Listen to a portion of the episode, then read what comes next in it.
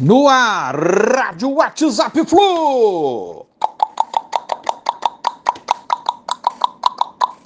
Bom dia, galera. Aça tricolor 8 de fevereiro de 2023. O Taleres, ou seria Taleres, não sei, não desiste de Cristiano do Fluminense.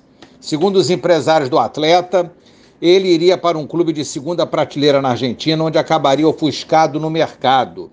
O lateral permanece treinando separado, pois não faz parte dos planos de Diniz. Tudo bem, ofuscado na Argentina. E não está ofuscado aqui parado, treinando em separado? Bom, os empresários acho que buscam coisa melhor para o Cristiano, tomara que consigam, para o bem do jogador e do próprio Fluminense. Retorno de John Kennedy já estaria nos planos de Diniz. O moleque continua fazendo gol, mesmo seu time lá sendo derrotado.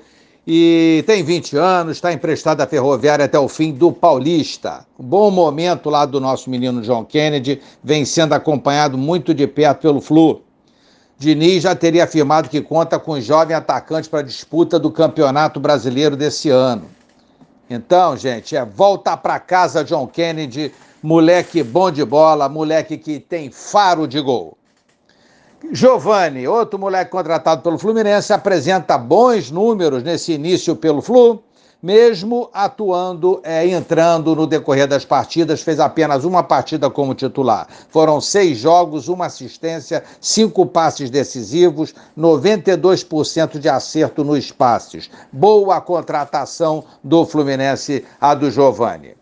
Campeonato Carioca. Ontem o Vasco venceu o Nova Iguaçu por 2 a 0, um placar, um placar não, um resultado que não foi bom pra gente. A tabela ficou assim então. Flamengo 14 pontos, 6 jogos. Ontem perdeu amargamente no Mundial e foi eliminado. Vai voltar agora suas, suas atenções ao Carioca.